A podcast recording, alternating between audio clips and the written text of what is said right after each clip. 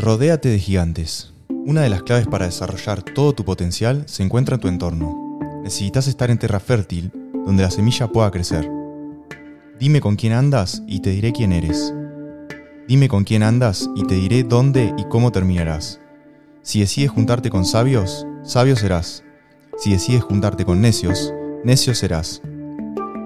Somos el promedio de las cinco personas con las que más frecuentamos. Por eso te invito a reflexionar. Agarra tu teléfono y fíjate las cinco personas con las que más hablas y pregúntate. ¿Esta persona está dispuesta a cambiar? ¿Quiere realmente lo mejor para mí o solo compite conmigo? ¿Se la pasa hablando o mirando la vida de los demás? ¿Se la pasa quejándose? ¿Cuál de estas personas consideras que tiene las mismas ganas que vos de salir adelante? ¿Cuál de estas personas está viviendo la vida que a vos te gustaría vivir? Si la respuesta a estas preguntas te sorprenden, déjame decirte que más te va a sorprender tu porvenir. ¿Por qué te rodeas de personas que están en el victimismo, en el miedo, en la mediocridad? ¿Para sentirte superior al otro? ¿O solo lo haces de manera inconsciente, olvidando que tu futuro es tu presente entorno? Cada decisión que tomas es una parte de tu futuro.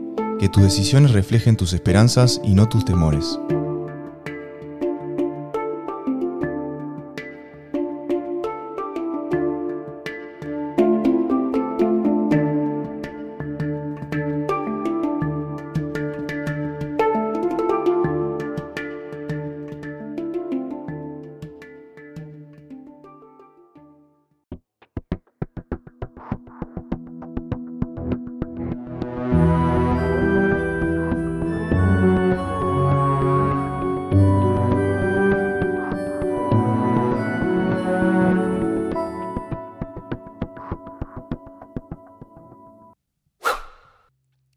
Bienvenidos y bienvenidas nuevamente a un nuevo episodio. De ojos más abiertos. Bienvenidos. ¿De qué vamos a hablar hoy? Hoy vamos a hablar del entorno. ¿Qué es el entorno? Y el entorno es todo lo que está alrededor nuestro, básicamente donde convivimos. Lo que vivimos día a día. Claro, y donde estamos inmersos. Pero el entorno se puede abarcar también como de un macro a micro, ¿no? Claro. Es muy amplio el entorno. Y como hay uno que por ahí elegimos y otro que no. Como por ejemplo, Por ejemplo, mm, nuestro cuerpo, qué sé yo. O vivir en un planeta en- dentro de un universo. sí, en una ciudad, nacer en una ciudad o incluso con una Bueno, familia. pero eso ya es más... Se puede elegir. Un poco más micro. Pero no, vos no elegís la ciudad en donde naces. En realidad Claro. sí, lo elige el alma, pero vos que en sí. esta vida como que no dijiste despierto, ya encarnado, ah, voy a vivir en en tal ciudad. ¿No? Eh, no sé, la verdad que no sé, no sabemos eso. Sí lo elegimos antes, pero no lo recordamos. Nada es casualidad igual. O sea, ningún Capaz entorno es todo, casualidad. porque que al voy. fin y al cabo la Tierra es lo mismo. Si elegiste Sí, nacer sí. en la Tierra, Pero bueno, dentro de lo que sería nuestro entendimiento mental humano, hay una clara diferencia entre, no sé, un grupo de amigos o elegir comer mal a nacer en la tierra o... Total. Yo creo que este tema se va a poder deducir a la frase como es dentro y fuera, ¿no? Un poco lo que está afuera, lo- Sí. todo nuestro entorno en general, cualquier ámbito de vida. Y es- viceversa, porque también... y como es fuera es dentro, obvio, total, funciona con los dos, pero todo eso es en realidad un reflejo, la creación de lo que nosotros tenemos dentro. No solo que va a ser un reflejo, sino que va a ser eso mismo. Es que tu entorno sos vos. Claro. Lo decía Jesús, vos sabés que tengo una frase ahí. ahí, pero- random. Eh, la puedo buscar. Eh, bueno, Jesús decía que no hay, Explícalo con tus no palabras. hay nada que no se manifieste, que no se encuentre escondido dentro, por así decirlo. Sí. Que literalmente Jesús, gran maestro metafísico, hablaba en un lenguaje encriptado para que no todo el mundo lo entienda, porque obviamente son temas sensibles, mensajes como escondidos. Hay una parábola de él que dice, pues nada hay manifiesto afuera que no se encuentre escondido dentro. Y literalmente te está diciendo cómo es dentro y fuera. Como vos sos adentro, la persona que vos sos, lo que vos cultivaste, lo que Los vos viviste, lo que vos pensás todo el tiempo, cómo te sentís, total, es lo que afuera estás creando, proyectando, eh, viviendo, conviviendo con los demás. Y bueno, así en un montón de aspectos. Sí, yo me acuerdo de esa frase que dice, Who goes around comes around. Me acuerdo en inglés porque hay una canción del rapero 50 Cent Mm. que creo que se llama Many Men, algo así. Pero es después de que le pegan ocho tiros y bueno, el chabón empieza a entender otra, otra parte de, de la Matrix por- porque estuvo en esa situación de vida o muerte y habla de cómo su entorno fue también lo que lo salvó y cómo era su entorno, cómo él tenía un- una, una gente que lo hacía ser mejor, le permitieron salir adelante y sobrevivir a algo que era imposible básicamente. Ocho tiros y, so- y sobrevivió, che. Sí, ocho tiros en la espalda. Encima. No es que fueron. Es más, uno le entró, le pegó en la cabeza, creo. O sea, le entró por la mandíbula o algo así. No sé cómo fue, pero. Cuestión de que, bueno, el chabón en la canción eh, está recitando una frase de la Biblia y habla de esto, de cómo el entorno no- o nos lleva para un lado o para el O otro. para y- el otro. Eso es increíble. Por ejemplo, esto pasa mucho cuando mm, alguien tiene, por ejemplo, una enfermedad. Bueno, ahí ya nos vamos al lado científico. Ya nos vamos, claro, vamos a arrancar un poco el lado científico que a vos te gusta. Por ejemplo, cuando una persona agarra cáncer, que nosotros creemos fielmente que el cáncer o cualquier enfermedad, cualquier cosa que nos pase en el cuerpo, en realidad es emocional. Y al contárselo a todo el mundo, empieza a generar como esa vibración de cáncer. Y hay veces que incluso hay casos en donde se piensa que la gente se murió de cáncer y todo el entorno pensaba que tenía cáncer y que estaba re jodido, que se iba a morir, y después se descubre que no era cáncer, que no tenía cáncer, o que se murió por el simple hecho de que se pensó, hay un montón de casos Hay un en la de- medicina, un montón Sí. de casos así, en donde después de que se mueren se dieron cuenta que en realidad no tenía cáncer, que era un diagnóstico falso, que tenía otra cosa, y Sí. todo el entorno creó esa muerte. Todo el entorno, y también uno, que Total. se lo cree, Sobre todo uno, sobre que todo se lo uno. cree. Pero también todo el entorno contribuye a la co-creación de eso. Total. O cuánta gente que le dicen te vas a morir en tres meses. Bueno, hoy en día ya hay como muchos estudios al respecto. Obviamente que todo esto es disru- disruptivo y es viene a, a destruir un negocio enorme que es las farmacéuticas y todo lo que es está relacionado con la medicina. Y entonces es todavía como un poco chocante para, para nuestra realidad de hoy en día. Todo el tiempo se lo trata de descalificar o de tratar de pseudociencia, cuando en realidad ya sabemos que, Que está comprobado. que está súper comprobado y que ya hay gente del lado de la ciencia que lo está llevando a, a papel, a, Totalmente. A que sea al realidad. método científico, a se podría decir, claro. Pero como es metafísica y es todo tan fuera de nuestro plano real, el primer impulso que tenemos es declinarlo, decir que es magia o un milagro, o dejarlo como en manos de la divinidad, cuando en realidad la divinidad es cada uno. Exacto. O simplemente no creerlo, ¿no? Como no, son pavadas. Y por más de que haya estudios hechos por médicos o casos así que son fantásticos, que es como no tenía cáncer y se murió de cáncer, eh, decidimos no creerlo y decir, no, esto no pasa nunca. Y en realidad está pasando todo el tiempo. Totalmente. Es muy loco como ya, al llevarlo a la, a la ciencia, ya aparecen personajes, bueno, como, como el que vos estás leyendo ahora de Joe Dispensa, como el que voy a traer ahora yo, que se llama Bruce Lipton, que es un biólogo celular. O sea, estamos hablando de personas calificadas que, que se han dedicado toda su vida específicamente a estudiar el funcionamiento del entorno y cómo realmente moldea la realidad física. De la mano de la metafísica y de la neurociencia también. Sí.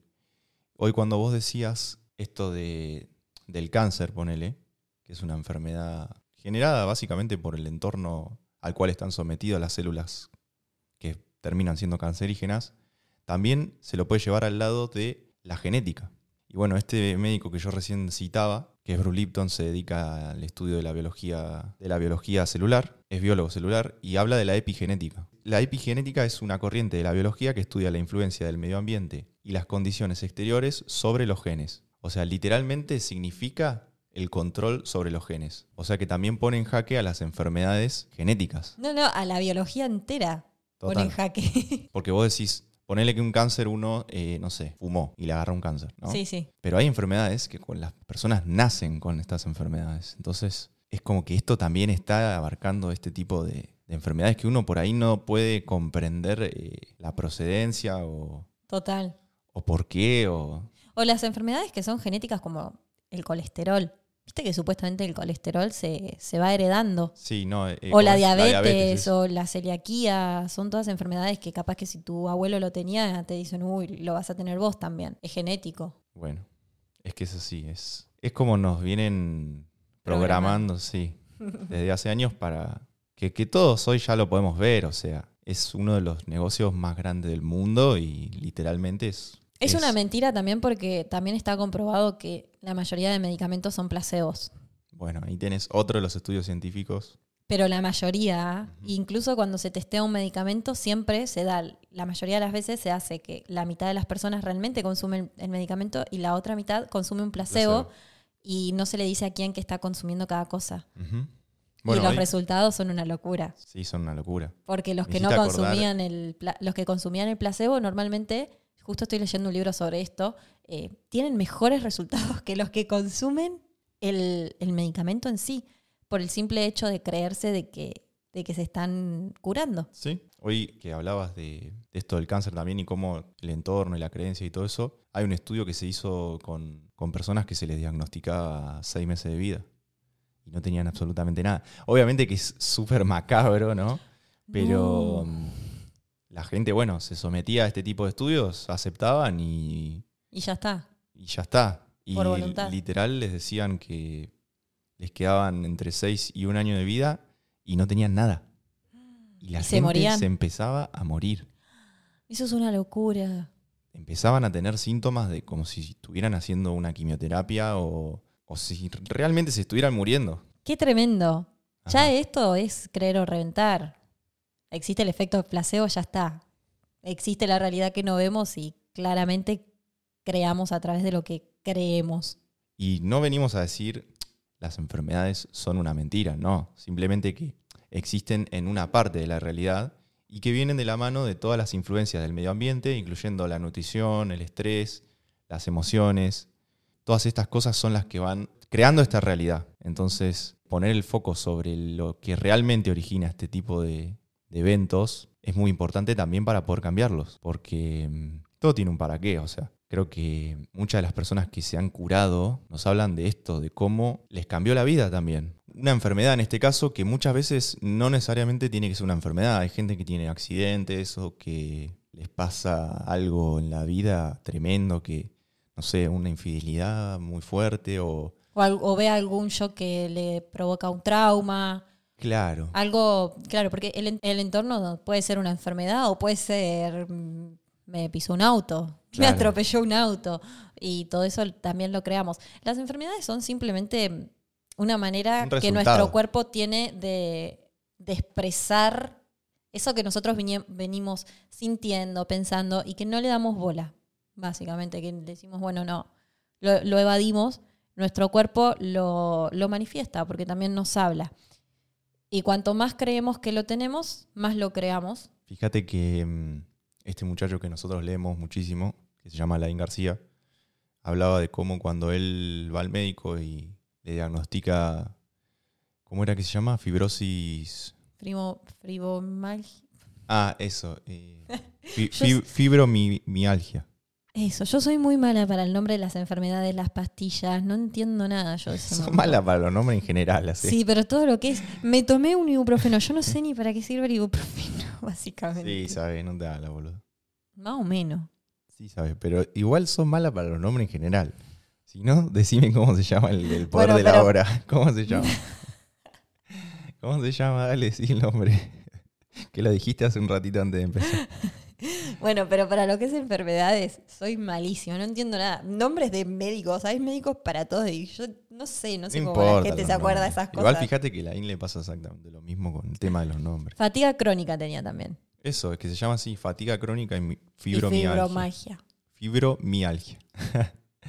Pero bueno, no importa. El tema es que es una enfermedad que es supuestamente incurable y bueno, la persona está, mm, cuando va al médico, el primer médico le dice, no, vos ya está, estás frito. Además, fatiga No te vas crónica. a curar nunca y vas a vivir así toda la vida. Y él lo primero que hizo fue defender su sistema de creencias y, y negar, negar que no podía curarse. Fue a buscar un médico que le diga lo contrario. Exactamente, porque el médico es el primero que te condena, porque nosotros lo tenemos como figura de poder. Entonces, Exacto. al ser una figura de poder, penetra, pero directamente en nuestras creencias. Exacto. Entonces, cuando una persona nos dice que, una persona con autoridad nos dice que no nos vamos a curar y nosotros no lo creemos, perdimos, ya está. Claro. Ya perdimos frente a esa frente a ese evento, esa, ese problema. Por eso él buscó un médico Ajá. que le diga que sí, que podía curarse, porque su mente, él sabía muy bien que su mente y sus creencias necesitaba de esa autoridad que le diga, sí, esto lo vas a poder curar. Exacto, exacto. Fue como que contrarrestó también, porque no es que dijo, bueno, lo voy a curar yo solo y yo me lo creo. No, buscó una autoridad que, que, también le, le diga lo contrario, básicamente, y que él pueda creer que realmente podía curar la enfermedad. De hecho, lo hizo y salió campeón de natación de su país, que es España, eh, creo que dos veces. Sí, O sea, superó la enfermedad y salió campeón nacional claro. Y encima que, de deporte de alto rendimiento. encima que es fatiga crónica, yo no sé qué será bien, pero me suena que es como que te diagnostiquen de vagancia, de que estás tirado en una cama, no sé. No, no, no sé si vagancia, pero como que Fatiga crónica. es eh, mucho cansancio y dolor muscular, es una Claro, mirá, horrible. horrible, o sea. horrible, es horrible ese diagnóstico. Y esto, bueno, esto no es más que buscar un entorno afuera que te ayude a creer que realmente eso es posible. Claro. Observar también todos los patrones que te llevaron a eso y empezar a destrabarlos.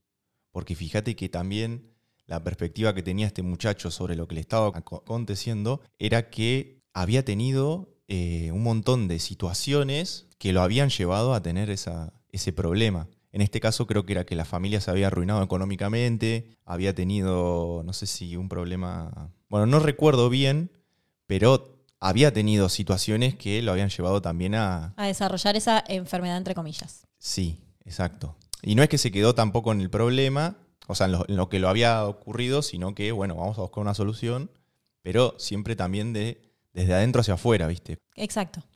Esto es, esto es cómo el entorno nos puede beneficiar o no. Así importante es nuestro entorno. Y esto lo estamos llevando ahora, bueno, a una enfermedad, pero a nivel más micro todavía, en nuestro día a día, la gente que nos rodea es sumamente importante. Nosotros somos el resultado de las cinco personas con las que más nos juntamos. Sí, estadísticamente. Somos estadísticamente ese promedio. Lo somos. Aunque seamos individuales, lo somos. Y sobre todo, que estábamos hablando recién de las creencias, tiene que ver con eso, con las creencias. Porque uno moldea las creencias que uno tiene con el entorno. Y después las creencias son las que llevan a todo este tipo de cosas. Totalmente. Ahora que decías esto, me hiciste acordar que la, la IN, la persona esta que se cura, hoy cuando vos contabas esto de que la gente por ahí le cuenta su entorno y todo eso, el muchacho este no le contó a nadie.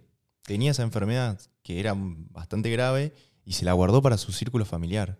Y todos en su entorno nadie sabía que tenía la enfermedad. Bueno, ahí tenemos otra enseñanza de Jesús. Jesús también curaba a un ciego y le decía, ahora anda y no se lo digas a nadie.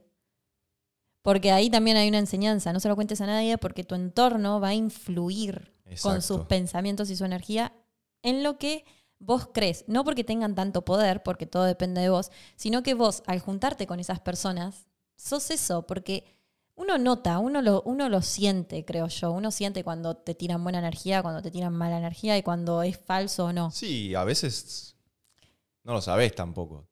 No lo sabes, pero sí, porque yo creo Sí, que en el fondo, verdad. en el fondo no- sos tu Sos entorno, vos. te guste o no te gusta admitirlo. sí, sí. Si tu entorno, si tu entorno juzga, vos juzgas. Sí. Así, así sea durísimo para vos decírtelo. Y eso vas a recibir, porque lo que hacemos es lo que recibimos. Si tu entorno eh, medio que tira mala leche, mala onda sobre un... pro- pero a veces tengo miedo de decir palabras muy argentinas. mala onda sobre un proyecto tuyo, eh, Va a influir eso. va a influir, pero porque en el fondo vos también lo haces. Porque vos sos tu entorno. Y eso es lo más duro de aceptar. Que no te gusta que la otra persona sea, no sé, muy directa y muy, no sé, que, que hable por espaldas. Probablemente vos seas lo mismo. Y si es chismoso tu entorno, sos chismoso vos. Y así. Es un... Por eso nosotros somos nuestro entorno. Y es tan importante discriminar entre las personas que, que elegimos y las que no. Es Discriminar, ¿no? Por favor. discriminar, pero no de discriminar es poder eh, Claro, separar, diferenciar ahí. diferenciar, claro. eh, no, Yo pensé que, que ibas a discriminarlo, digo. pero discriminar, ¿qué significa? Discriminar es un delito. No, pero yo te hablo en discriminar de poder separar. Yo creo que es un significado. Bueno, elegir, poder eh, Sí, separar y decir, eh, preguntarnos, preguntarnos, ¿qué quiero yo para mi vida? Y a raíz de eso, poder decidir con quién juntarnos y con quién no.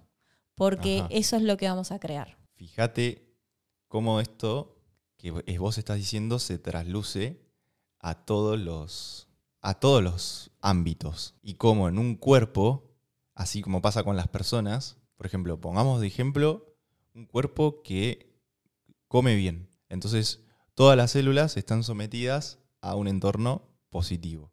¿Por qué? Porque tienen los nutrientes, tienen el entorno apto para la Total. Vos sos eh, un jugador de primera, no sé, un deportista de alto rendimiento. sí. Te juntás con gente que entrena todos los días y come sano porque no queda otra. Entonces vos vas a ser saludable, no vas a ver una persona gorda en ese entorno. A lo que yo quería ir es al entorno que está rodeado de una célula, por ejemplo. Y como también esa célula también es una persona que está rodeada por Muchas células. otras personas, que serían también células, si lo vemos de micro a macro.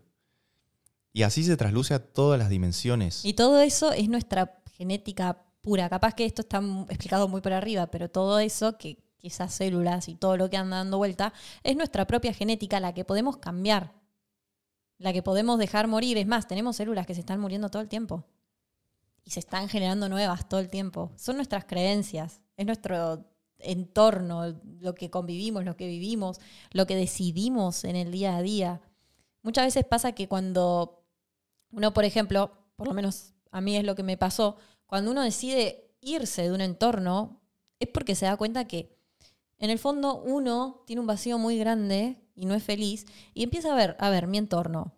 Muchos no tienen salud, tienen hábitos que no, no son propicios para desarrollar salud o libertad financiera o amor, tener una relación realmente sana en donde no haya toxicidad, en donde no haya sufrimiento. Si tu entorno tiene engaños, tiene relaciones que no son saludables, que son tóxicas, que demandan muchísima energía al día, que te la sacan directamente, Te va a eh, afectar. no es que te va a afectar, es que vos también sos eso. De alguna manera, si sos tu entorno también, es algo que vos también tenés adentro. ¿Sí? Poder estar solo sin estar con amigos todo el tiempo, con pareja todo el tiempo, es una aptitud. Entonces uno se aleja porque se empieza a dar cuenta de todo, todo eso y es ahí cuando arranca la magia y la física cuántica y uno empieza a dar saltos cuánticos porque va cambiando su campo electromagnético. Cuanto más conectados estemos con el corazón, y esto es algo que también dice Joe Dispensa, nuestro campo electromagnético puede llegar a medir 3 metros, si no me equivoco. 3 metros. Y cuanto más grande es nuestro campo electromagnético, porque más alto vibramos, más desde el corazón vivimos, porque decidimos cambiar y dar estos saltos, más atraemos, porque empezás a ser un imán ¿Sí? para la energía. Y cuanto más eh, densidad, menos libertad financiera, más relaciones tóxicas, dependientes, eh, emociones bajas, más chiquitito es tu campo electromagnético, menos frecuencia tenés y menos imán sos para atraer todo lo que quieras en la vida. Y eso es una data. La verdad que sí. Eso es una información que si te llega es fuerte. Y a partir de que uno la tiene, decide. Es fuerte. Es fuerte porque te enfrentás con tus creencias. Total, te enfrentas con tu empezás a ego. darte cuen- total. Empezás a darte cuenta de que todo lo que critico en el otro, todo lo que veo en el otro, si yo estoy con esa persona, yo estoy siendo eso también. Porque en algún punto hay algo que esa persona me tiene que mostrar, algo que esa persona me tiene que enseñar. Entonces, tomar la decisión de poder romper con esa creencia también implica romper con, con el patrón de seguir juntándome con esa persona o el patrón de seguir comiendo mal, seguir comiendo eso que me hace mal. Y hacerse responsable de que lo estabas eligiendo y que ya no lo elegís más, no querés elegirlo más. Ajá. Y después uno empieza a dar saltos cuánticos y obviamente empieza a aparecer nueva gente, todo. Y cuando se vuelve a encontrar en esos entornos, en donde ya no vibras porque tu campo electromagnético no tiene esa frecuencia, no tenés tema de charla. Es tremendo porque no puedes hablar, porque el sistema de creencias es muy distinto al de la otra persona. La verdad que sí. ¿Te ha pasado o has sentido que en algún momento de tu vida te haya afectado tu entorno? todo el tiempo, total. Yo siempre, no sé si lo he contado, pero soy una persona que mis grupos de amigos siempre han tenido muertes, o sea, pero no muertes literal. Siempre murió uno y nació otro y pasé por muchos grupos de amigos durante mi vida. El grupo de la secundaria, cuando terminó la secundaria, murió completamente. Tuve el grupo de la uni, hice danza clásica durante la primaria y siempre fue ese grupo. Y siempre fue muerte de chau, no hay contacto con nadie más. Y yo iba mutando como mis distintas personalidades, por así decirlo, porque literalmente yo cambiaba muchísimo, pero era porque también me empezaba a juntar con un grupo que tenía tal personalidad, claro, tales eh, creencias, eh, hábitos, eh, formas de hablar, todo, todo. Entonces yo me iba convirtiendo en eso y yo ya no podía estar en lo que era antes, porque me convertía por completo en otra persona. Estoy segura que todo el mundo pasó por más de un grupo de amigos Va, no sé. No, igual no. Pero. Bueno, pero te pasa. Pero por ahí sí por situaciones. O, gente que tiene dos grupos de amigos. Capaz que actúa distinto en cada uno. Es como cuando estoy con esta gente soy una persona y cuando estoy con la otra soy otra. Eso yo creo que es algo que debe pasar bastante. Es porque uno se va moldando a eso y se empieza a convertir en eso. Y te afecta también, porque esos te afecta porque lo elegís, porque esos hábitos que esas personas tienen es lo que sos en este momento y es lo que estás creando, es donde estás poniendo tu energía. Si yo pongo mi energía en salir todos los fines de semana, estoy poniendo mi energía en eso, en generar más amigos, cada vez más cantidad de amigos y salir de fiesta, bueno, en eso. Pero se la estoy sacando a otra cosa, porque gracias a que hago eso estudio menos o lo que sea que tenga que hacer. Entonces, con nuestro entorno vamos moldando lo que vamos creando también. Bueno, vuelvo a la pregunta. O sea, si has sentido que te ha afectado tu entorno en, tu pasado, te pregunto, ¿qué pensás que uno puede hacer cuando empieza a notar que el entorno me está afectando o, no puedo salir de acá? Es como, no sé, te tocó una familia que te absorbe, que te... Uh, pregunta, ¿qué pregunta? Eh, no, para mí la familia, no sé si es lo mismo la familia que los amigos, Muchas veces uno se tiene o siente que se tiene que ir de la familia. Porque para mí sí es lo mismo. Para mí la familia la venimos como a sanar, a trascender, más que a alejarnos, sino entender que uno con la familia, la familia que es la familia, tiene que estar en paz total. Pero esa paz puede ser a mil kilómetros de distancia. Total. Pero si vos no te hablas con tu mamá, porque te alejaste, hay algo no sano. Porque la madre es la madre. Y algo tiene para...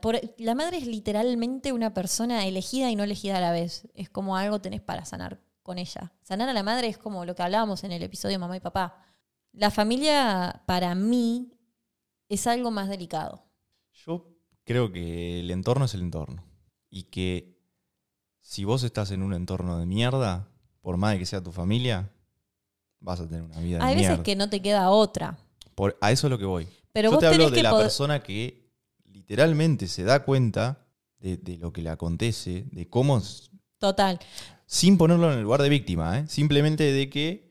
Pero para mí también es tomar responsabilidad de que si yo me alejo con odio, rencor y hablo mal, no estoy sanando. Ahí, ahí es donde yo quería ir. No estoy sanando. Lo que estoy haciendo es alejarme con odio y rencor y no pudiendo entender que la otra persona también tiene una historia, también tiene patrones, también me enseñó algo, que todo lo que la otra persona me enseñó y yo decido ser, lo elijo. O sea, si te alejas de tu entorno, tu familia, y no hablas más y decidís irte, tomar responsabilidad de que lo haces por tu bienestar y no ir hablando por la vida, porque cuando te das cuenta uno tiende mucho a tener rencor y ir hablando por la vida mal de esa persona, cualquier sea, ya sea un familiar o un amigo. Ahí donde yo quería ir, porque muchas veces cuando uno elige tomar distancia, lo que a uno le ocurre es esto que vos hablas. ¿Que quiere volver? O. Ah, no, que, sino que. Que empieza a hablar mal de la persona. Ese alejamiento tiene que ser sincero y desde, el, amor desde el amor propio. Y no desde el juzgar. Desde decir, ah, yo me voy de acá porque ustedes son tal cosa y son tal otra y yo no quiero ser como ustedes. Y no, simplemente entender que todos tenemos un proceso y que cada uno elige. Cuando uno decide alejarse, tiene que ser desde realmente desde el amor propio. Porque realmente uno tiene la libertad de elegir y en ese, en ese libro albedrío poder elegir quién uno quiere ser y las cosas que tiene que hacer para poder ser quien quiere ser. Total. Sin juzgar. Entendiendo Esto- que el otro tiene un camino, tiene una historia, tiene un momento en su vida, tiene miles de cosas que por ahí nosotros Total. no comprendemos y que son completamente entendibles. Porque es su vida, no es la tuya. Esto es como cuando se cortan las parejas. Totalmente. Cuando cortan las parejas, ¿qué es lo primero que hacen? Hoy no, porque es re mala persona, porque es un HDP, porque me hizo esto y porque yo estaba comprometida y ahora estoy, que qué sé yo, porque de repente él es o ella. Yo digo él porque, bueno, siempre estuve en un entorno de, de mujeres, ¿no? Pero es la peor persona del mundo de repente. Esa persona que vos le decías hace un mes te amo, la estás bardeando, haciendo mierda. Y bueno, también estás creando eso, ¿no? Como hacerlo, todo esto entenderlo sin juzgar y hacerlo desde el amor, entendiendo que si uno hace desde el amor, va a traer desde el amor. Entonces, si yo entiendo y digo, no, mira, ya está, yo algo más, me voy para allá, esto no me corresponde, va a venir algo mejor, va a venir algo mejor porque cuando uno cierra una puerta se abren muchas y eso lo podemos ver siempre. Algo más igual no. ¿Qué? Yo algo más no. Lo que sea Porque que eso también es del victimismo. No, porque yo valgo más desde yo quiero cambiar para ser mejor y realmente atraer algo mejor. Eh, realmente convencerte de que vos no sos más eso.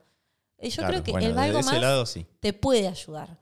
Y, un- y que hay algo mejor esperándote. Ajá. sí. Porque vos te vas a convertir en algo mejor, ¿no? Exacto. Ah, Por esta enseñanza que te va a traer alejarte de tu mamá, de tu papá, de tu amigo, de tu amiga, de tu pareja. Aceptar que te tenés que alejar, aceptarlo. Sentir la emoción que tengas que sentir y seguir. Cada vez que critiques a esa persona, vas a crear desde la crítica y vas a atraer desde la crítica. Tu próxima relación va a volver a ser un poco la misma historia hasta que, la, hasta que lo aprendas. Exacto. Entonces, lo mejor que puedes hacer es no criticar, entender que tiene la historia y no diciendo, ay, no, porque no sabe comprometerse, porque él desde chiquito. No, No. soltarlo, soltarlo. Es desde chiquito, tendrá todo lo que él tiene para sanar, que lo conoce él o ella nada más. Nosotros tenemos que seguir por nosotros. Exacto. Que no es algo fácil, sobre todo porque muchas veces, sobre todo en los temas familiares, al tener que seguir de alguna manera conviviendo con ese entorno, eh, está esto de... a- Siempre, en realidad, en los entornos en En general, cuando hay un cambio en la persona, ¿Sos un egoísta? total, ¿Pasa eso? hay un choque muy fuerte que es como ocurre en todo organismo. Cuando algo cambia, hay una respuesta, hay una reacción. Total, un rechazo total de como, ¿cómo que ahora no nos seguís? Si nosotros somos una manada, actuamos así en masa, el comportamiento familiar es re de manada.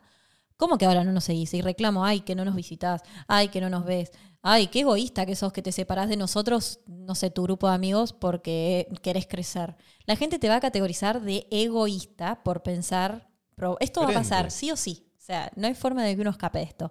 Por pensar distinto, por querer crecer, por mirarse a uno, por, ten- por empezar a amarse.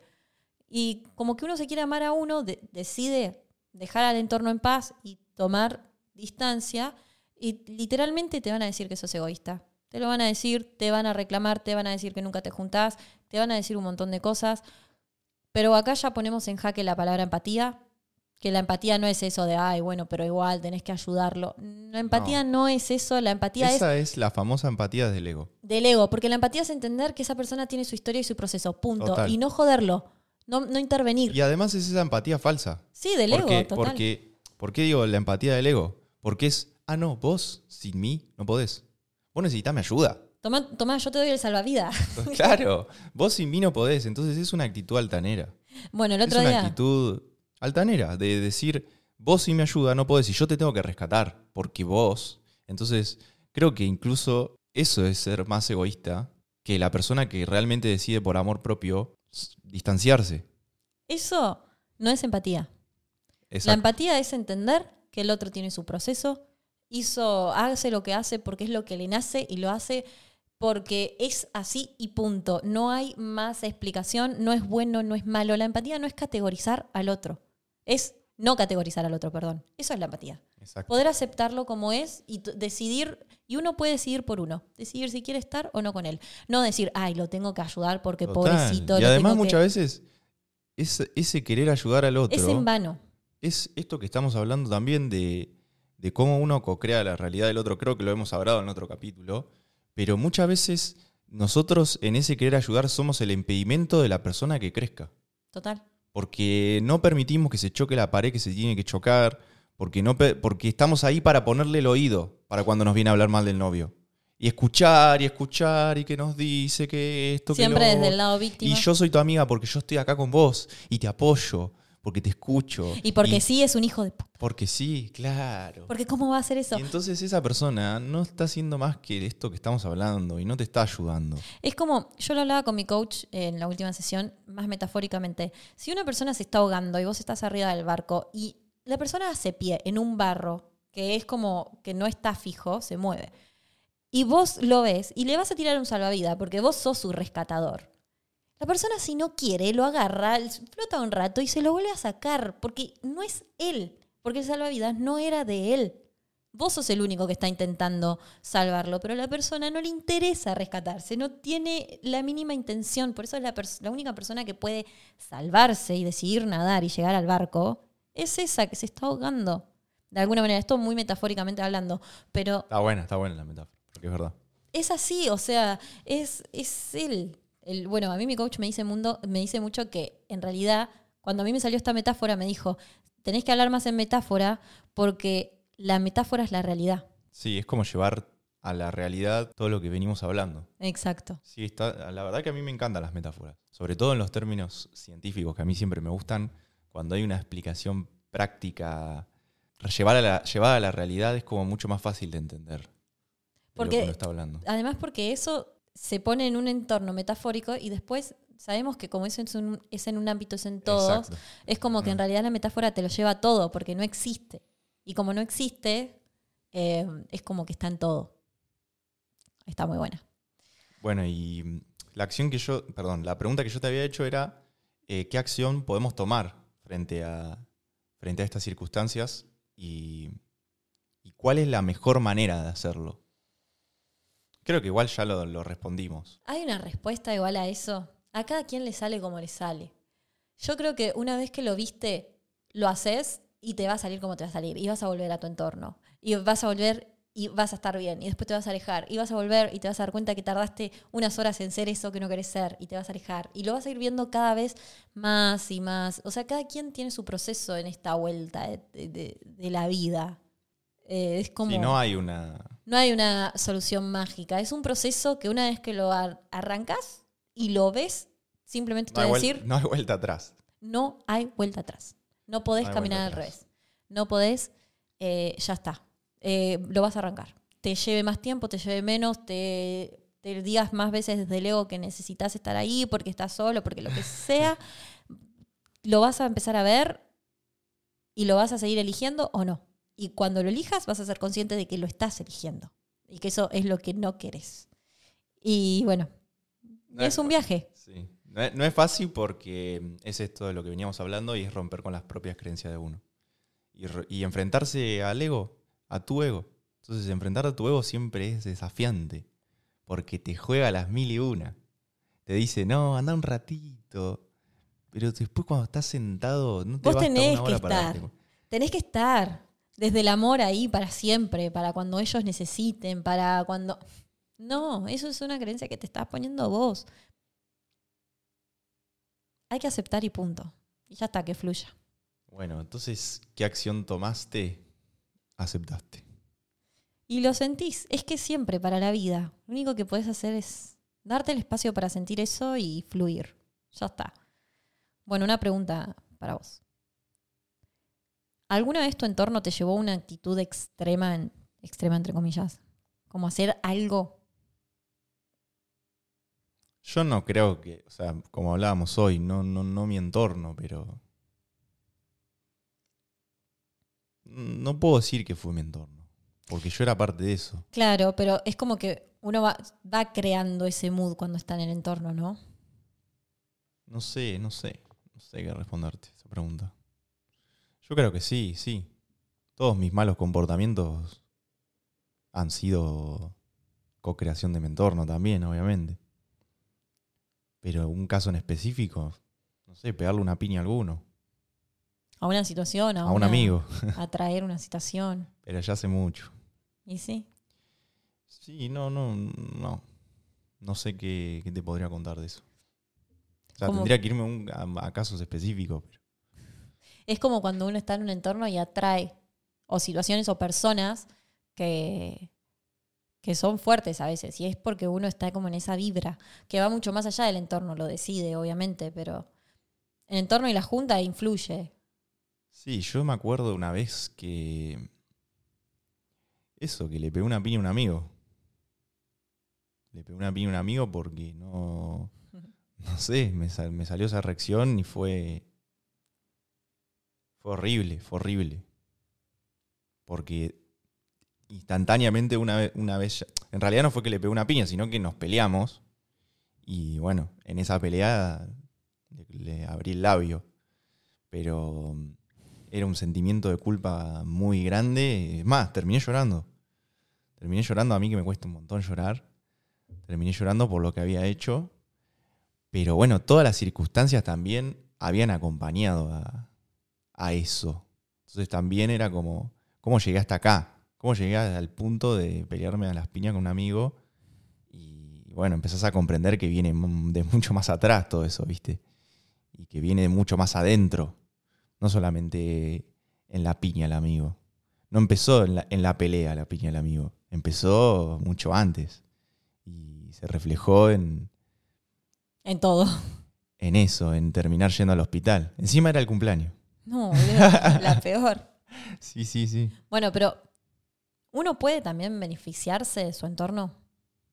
Pero por supuesto. Creo que muy, muy, muy claro se ve en los deportes, por ejemplo.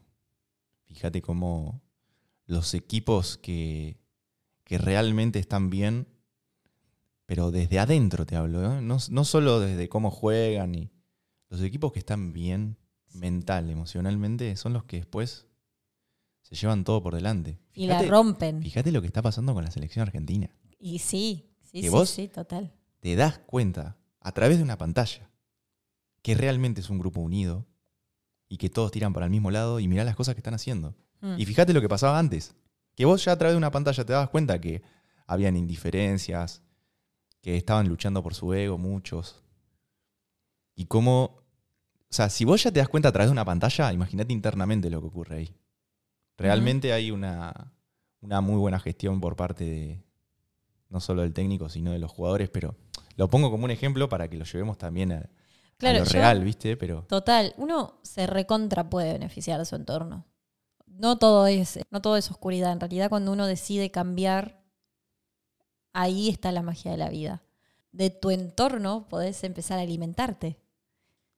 Eh, en realidad nos estamos alimentando todo el tiempo de nuestro entorno, pero alimentarte para bien, porque de repente conoces personas que tienen otro sistema de creencias, que vibran en la abundancia de la vida, que entienden lo que es la abundancia, pero mucho más allá de la abundancia económica, la abundancia en todos los sentidos, y mm, te podés beneficiar de eso. sí. Ah, empezás a traer más. Sí, porque además pasa esto de lo que hablábamos hoy, el tema de la autoridad también. Cuando uno empieza a ver personas que realmente tienen resultados, te empiezan a, a- a vos afectar a tus creencias de manera positiva y a vos darte cuenta de que eso es posible, de que sos capaz de hacer eso. Y entonces ahí es donde está la magia de... Imagínate que lo alimentás todos los días. Tipo, tenés personas a tu alrededor que te ayudan a realmente creer que vos sos un Dios creador y que sos capaz de crear todo. Y que se ponen contentos de todos tus logros, que debaten, que hablan del, de- del proyecto, del dinero, de la salud, del amor, pero desde un lado mucho más sano, sacando conclusiones mucho más profundas y se alimentan de esa información todo el tiempo. Tenés un grupo que realmente es, que va por sus sueños y todo el tiempo te están motivando a hacerlo a vos y te dan herramientas. Eso es pura retroalimentación y es pura creación. Entonces uno empieza como a, a crear desde otra sintonía por haber decidido dejar atrás todo tu sistema de creencia viejo y empezar a generar uno nuevo. nuevo. Que es muy importante que esa persona que está al lado tuyo cree en vos. Si esa persona cree en vos, es todo lo que realmente necesita de tu entorno.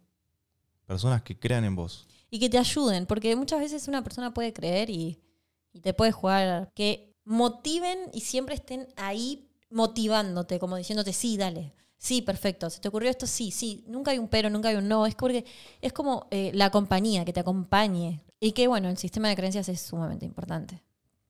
Porque puede creer en vos y tener un sistema de creencias que capaz que te perjudican alguno. Eso, bueno, uno va, otra vez quiero decir, discriminando. No digas más discriminar que nos va a caer el INADI. ¿Qué?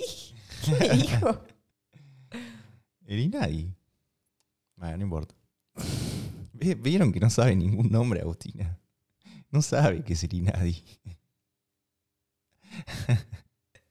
Yo ya dije, yo no recopilo. Es difícil hacer chistes. No, reco- no recopilo información que no es necesaria. O sea, lo busco en internet y listo, ya está. No me queda mal en el cerebro. ¿Para qué la quiero en mi cerebro? Yo en mi bien, cerebro tengo bien. otra clase de información.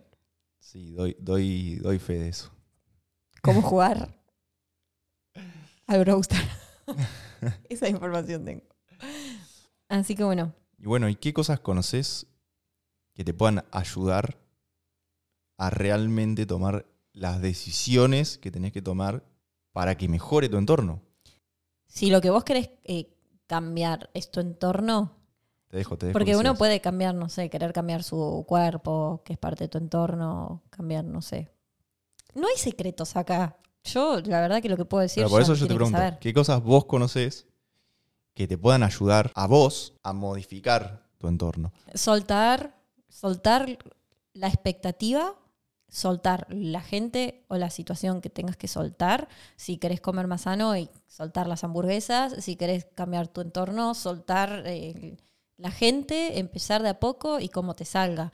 Pero entendiendo, lo más importante es la conciencia. Obviamente podés meditar, podés hacerte afirmaciones, podés lavarte literalmente, entre comillas, el cerebro, escuchar a esta gente que nosotros nombramos, ponete los videos de Laín García Calvo, todo eso te va a ayudar. Pero la decisión final la tomás vos. Y entender que todo el tiempo, con conciencia o sin conciencia, estás eligiendo. Y con esa elección estás creando. Y con esa elección, esa elección es tu campo electromagnético. A ver, ¿qué meta quiero yo en la vida? Listo. Escribítela, léela. ¿Qué te aleja? ¿Qué no a esa meta? Escribilo. ¿Qué me aleja y qué me acerca a esa meta? Y no olvidarte que eso es lo que venís a hacer. Eso que vos querés lograr, cualquier cosa. Ponete un proyecto. A ver, bueno, ¿qué quiero hacer? Yo quiero tener esto eh, a nivel mundial. Listo, voy a crear, no sé, una fábrica de qué sé yo y voy a vender por todo el mundo. Un podcast. Bueno, un voy a crear un podcast. Bueno, ¿qué me aleja y qué no? Un podcast de conciencia, por ejemplo. ¿Qué me aleja y qué no de eso? Y empezar a tomar decisiones desde la conciencia. Si yo quiero eh, ser una persona fitness, mi mente, que soy una persona obesa, mi mente no va a tener ganas de ir al gimnasio, no le va a gustar mucho comer verduras porque está acostumbrado a otras cosas. Pero acá lo que tenemos que romper es ese sistema de creencia. Entonces, hacelo. Y punto. Cuanto más lo pienses, más te alejas. Listo, andá y hacelo. No lo pienses tanto. Y si querés juntar, si vos querés lograr ese resultado, ¿de quién mejor vas a poder aprender de una persona que ya tiene resultado? Total, conseguí si tu vos- mentor. Sí, no solo un mentor, sino un entorno que te lleve a ese resultado. Pero a veces si es- vos, como vos decías, una persona gorda que no quiere comer saludable, pero después va y se junta con todas personas que son gordas, se le va a hacer mucho más difícil porque también va a ir a, va a salir a comer y van a estar todos comiendo hamburguesa y yo me voy a tener que comer la lechuguita y voy a ser el, el loco, el extremo que quiero bajar de peso. Y, Total. Por eso, ¿qué me aleja? Y no te juntes. Ahora, no sé si el entorno uno lo puede ir a buscar. La idea no es siempre estar buscando gente, sino entender que en realidad el entorno es simplemente una proyección de lo que somos adentro. ¿Querés atraer personas sanas? Bueno, empezá vos Igual a sí. ser más sano. No es tu entorno. O sea, sí es tu Igual entorno. sí, tal vez Pero que sepamos que todo lo que vamos a empezar a ver afuera, ya sea desde la botella de Sí, agua sí. o desde absolutamente todo lo que tenemos en nuestra casa, nuestros amigos, nuestra familia, todo es parte de lo que estamos creando porque lo tenemos adentro. O sea, volvemos a donde Sí, arrancamos. sí, volvemos a donde arrancamos. Literalmente. Entonces eso, conseguirte un mentor, que puede ser una persona que escribe libros o un entrenador físico o cualquier cosa, y el entorno y todo va a empezar a aparecer porque vos sos eso. El entorno sos vos. Fin. Este episodio se ha terminado. Tenga ojos. Que vea.